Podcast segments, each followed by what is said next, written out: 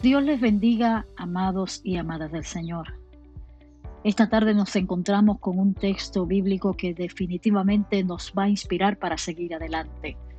La palabra en el Evangelio de Lucas, capítulo 12, versículo 22 al 34, dice, Luego dijo Jesús a sus discípulos, Por eso les digo, no se preocupen por su vida, qué comerán, ni por su cuerpo, con qué se vestirán la vida tiene más valor que la comida y el cuerpo más que la ropa. Fíjense en los cuervos. No siembran ni cosechan, ni tienen almacén ni granero, sin embargo Dios les alimenta. ¿Cuánto más valen ustedes que las aves? ¿Quién de ustedes, por mucho que se preocupe, puede añadir una sola hora al curso de su vida? Ya que no pueden hacer algo tan insignificante, ¿por qué se preocupan por lo demás?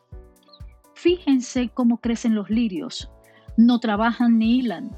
Sin embargo, les digo que ni siquiera Salomón con todo su esplendor se vestía como uno de ellos. Si así viste Dios a la hierba que hoy está en el campo y mañana es arrojada al horno, ¿cuánto más hará por ustedes, gente de poca fe? Así que no se afanen por lo que han de comer o beber, dejen de atormentarse el mundo pagano anda tras todas estas cosas, pero el Padre sabe que ustedes las necesitan. Ustedes, por el contrario, busquen el reino de Dios y estas cosas les serán añadidas.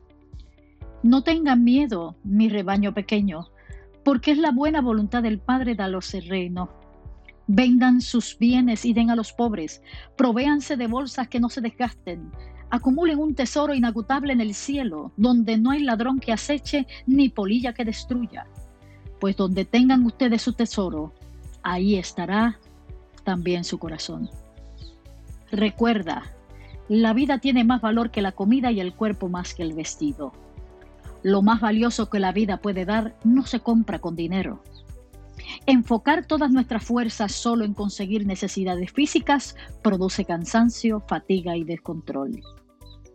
Nuestro Padre Celestial desea nuestro bienestar integral. Debe haber espacio no solamente para el cuerpo, sino para el alma y el espíritu. Necesitamos equilibrio interior y eso solo se logra siendo balanceados. Dios ama su creación y añade valor al ser humano, creado a su imagen y semejanza. Vosotros, nosotros, valemos mucho más que los pajarillos o flores del campo. Así que mi amado y mi amada, no te afanes por lo que has de comer o beber, y como dice el texto, dejen de atormentarse. Oremos al Todopoderoso para que Él sea cubriendo todas nuestras necesidades y tengamos la fuerza para seguir adelante. Señor, que así sea, porque sabemos que estamos en tus manos y bajo tu cuidado. Gracias porque nos lo recuerdas todos los días a través de tu palabra. Te amamos con todo el corazón y esperamos en ti. En el nombre de Jesús. Amén.